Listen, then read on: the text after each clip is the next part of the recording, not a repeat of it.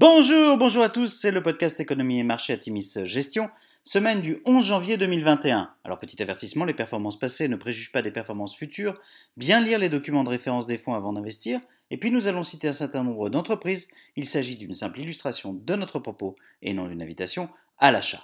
Alors cette semaine nous avons titré Barou de déshonneur. La semaine a été marquée aux USA par l'assaut du Capitole par les partisans de Donald Trump, chauffés à blanc par leurs candidats. En conséquence, Donald Trump a été censuré par les réseaux sociaux et même interdit de façon permanente par Twitter, son canal de communication de prédilection.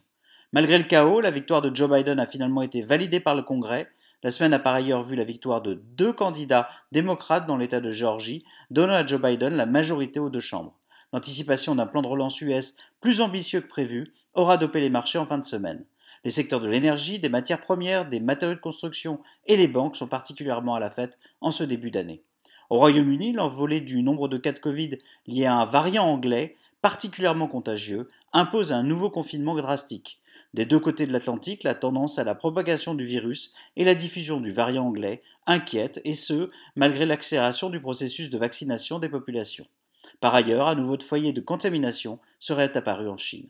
Sur une première semaine de l'année 2021 déjà riche en événements, le CAC 40 progresse de 2,8%, le SP500 de 1,8% et le Nasdaq de 2,4%.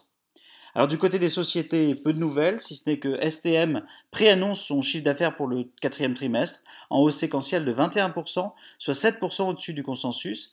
Ces très bons chiffres s'expliquent par un très fort dynamisme du, segment Consumer Electronics, notamment les produits Apple, et une accélération du marché automobile. Au total, sur l'année 2020, le chiffre d'affaires de STM est en croissance organique de 6,9%, ce qui est remarquable dans le contexte actuel. Micron publie des résultats au-dessus des attentes avec un chiffre d'affaires de 5,7 milliards de dollars contre une anticipation de 5,6 milliards de dollars.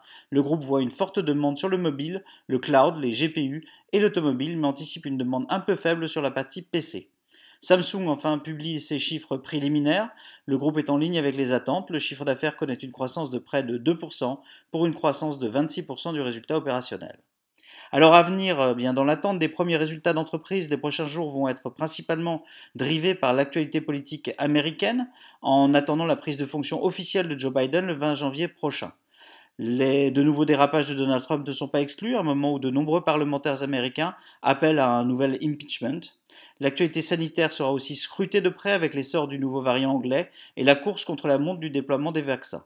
Nous suivrons par ailleurs de près les annonces du CES de Las Vegas, qui aura lieu cette année de façon virtuelle.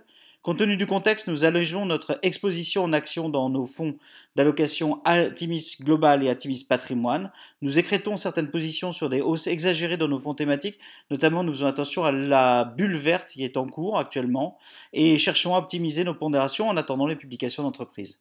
Nous vous souhaitons une excellente semaine à tous.